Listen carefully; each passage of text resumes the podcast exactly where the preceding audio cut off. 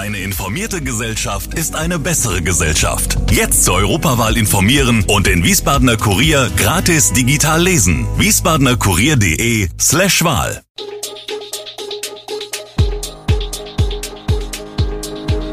Gude, unser morgendliches News Update. Das Wichtigste aus Wiesbaden für Sie im Überblick. Guten Morgen aus Wiesbaden an diesem 10. November. Ein ganzes Team statt nur einem City Manager für Wiesbaden, neue Details zur Geldautomatensprengung in Niedernhausen und Eintracht Frankfurt gewinnt zu Hause gegen die TSG Hoffenheim. Das und mehr hören Sie heute im Podcast. Kaum ist Wiesbadens neue Wirtschaftsdezernentin Christiane Hinninger, Grüne, im Amt, ist auch schon die erste große Neuerung zu vermelden, denn die Grünen-Politikerin hat im Rahmen der jüngsten Sitzung des Wirtschaftsausschusses bekannt gegeben, dass die derzeit vakante Stelle des City Managers künftig durch ein ganzes Team ersetzt werden soll. Dazu hat die Dezernentin die noch von ihrem Vorgänger Oliver Franz, CDU, in die Wege geleitete Ausschreibung gestoppt. Noch im Oktober hieß es von der Stadt, dass man im Zuge der zweiten Ausschreibungsrunde einen Nachfolger mittleren Alters gefunden habe. Ob diese Person nun künftig Teil des Teams werden könnte, wollte Hinninger auf Anfrage dieser Zeitung nicht bestätigen.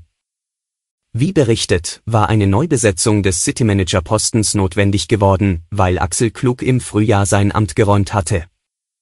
Klug, der erste und bisher einzige City Manager Wiesbadens, hatte immer wieder betont, dass sein Nachfolger dringend mit einem eigenen Etat ausgestattet werden müsste. Dies soll nun auch passieren.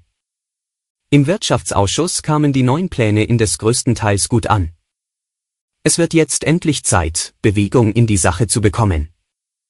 Dass der City Manager bisher als städtischer Mitarbeiter aufgeführt wurde, war für die ganze Sache tödlich. Er muss als Art Lobbyist für den Wiesbadener Einzelhandel auftreten,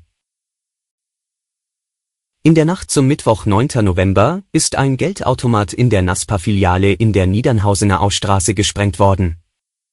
Das ist die vierte Automatensprengung innerhalb von acht Wochen im Bereich von Idsteiner Land und Wiesbaden. Am 16. September wurde der Geldautomat im Rathaus in Hünstetten-Walbach gesprengt, am 20. September zwei Automaten in der NASPA-Filiale des Wiesbadener Stadtteils Nauroth und am 2. November traf es den Automaten in einer Rewe-Filiale im Wiesbadener Stadtteil Breckenheim. Auffällig, alle Sprengstoffattacken passierten in Orten in der Nähe der Autobahn A3 und alle scheinen nach ähnlichem Muster zu verlaufen. Erste Erkenntnisse zeigen, dass ein schwarzer Audi A6 mit der Tat in Verbindung stehen soll. Die Kennzeichen, mit denen der Wagen gefahren wurde, waren zuvor an einem P- und R-Parkplatz im Bereich Bundesstraße 455 A3 gestohlen worden und wieder sorgt eine Explosion im Vorraum einer Bankfiliale für große Zerstörung, so dass davon auszugehen ist, dass die Täter auch hier Sprengstoff verwendeten. Ein Umstand, der die mittlerweile gestiegene Risikobereitschaft der Automatensprenger dokumentiert. Die Tatausführungen sind in der letzten Zeit gefährlicher geworden, erläutert auch Georg Ungefug, Sprecher der Generalstaatsanwaltschaft Frankfurt. Es war ein Abend voller Emotionen im Frankfurter Stadtwald.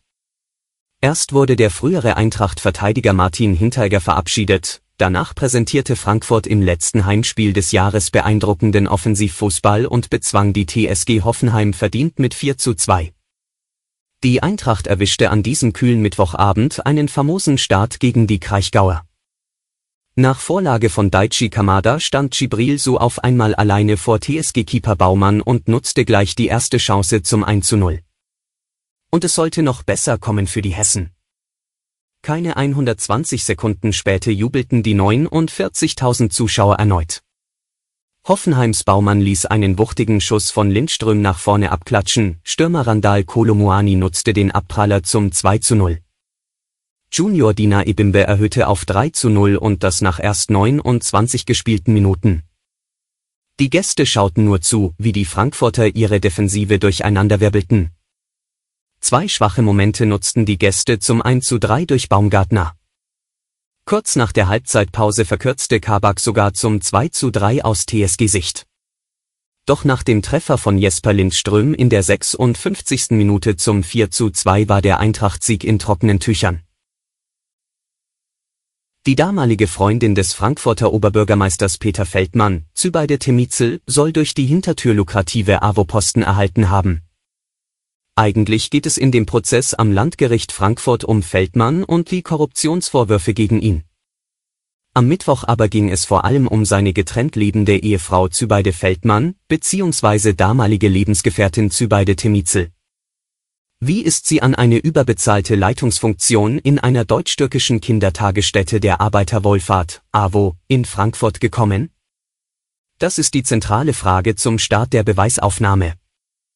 Eine Bewerbung von ihr für diesen Posten hätte bei mir keinen Erfolg gehabt, ist das vernichtende Urteil der damals für die AWO-Kitas zuständigen Abteilungsleiterin. Die Einstellung sei an ihr vorbei von der AWO-Leitung, von Hannelore und Jürgen Richter, angeordnet worden. Zübeide Temizel habe überhaupt nicht die erforderlichen Qualifikationen aufgewiesen. Ich hätte insistieren sollen, habe aber auch schon gewusst, dass das nichts bringen würde, betont die Zeugin. Und zum Schluss, extreme Wetterlagen bedrohen auch in Hessen Menschen und kritische Infrastrukturen. Um in Zukunft besser gewappnet zu sein, stellen sich die Akteure mehreren Übungsszenarien. Doch wie gut ist das Land Hessen eigentlich auf einen klimatischen Ernstfall vorbereitet? Dieser Frage stellt sich das Hessische Landesamt für Naturschutz, Umwelt und Geologie in den nächsten drei Jahren mit dem Projekt Klimprax Krisenvorbereitung. Klimprax steht für Klimawandel in der Praxis. So sollen gerade die kritischen Infrastrukturen, wie etwa Versorgungsnetzbetreiber oder Einrichtungen mit wichtiger Bedeutung für das staatliche Gemeinwesen, auf die Auswirkungen des Klimawandels und mögliche Katastrophen vorbereitet werden. Teilnehmen werden neben den hessischen Regierungspräsidien und Betreibern kritischer Infrastrukturen wie Energie- und Wasserversorgern sowie Kommunikationsunternehmen auch Katastrophenschutzbehörden rund um das Landeskommando Hessen, die Landesfeuerwehrschule, das Technische Hilfswerk und weitere Projektpartner. Zudem wird das Projekt von den zuständigen Ministerien aus dem Wirtschafts-, Innen-, Digitalisierungs- und Kultusressort begleitet. Um den Projektteilnehmern in ihrem Krisenmanagement auf den Zahn zu fühlen, arbeitet das Landesamt bis zum kommenden Frühjahr Übungen zu drei unterschiedlichen Extremwetterszenarien aus, darunter Hitze und Dürre, Starkregen sowie Schnee und Sturm. Bis 2025 sollen im Projektzeitraum in den drei Regierungspräsidien alle drei Szenarien gemeinsam mit jeweils einem Landkreis durchgespielt werden. Alle Infos zu diesen Themen und noch viel mehr finden Sie stets aktuell auf wiesbadener-kurier.de. Gude Wiesbaden ist eine Produktion der VRM von Allgemeiner Zeitung, Wiesbadener Kurier, Echo Online und Mittelhessen.de. Redaktion und Produktion die NewsmanagerInnen der VRM. Ihr erreicht uns per Mail an audio.vrm.de.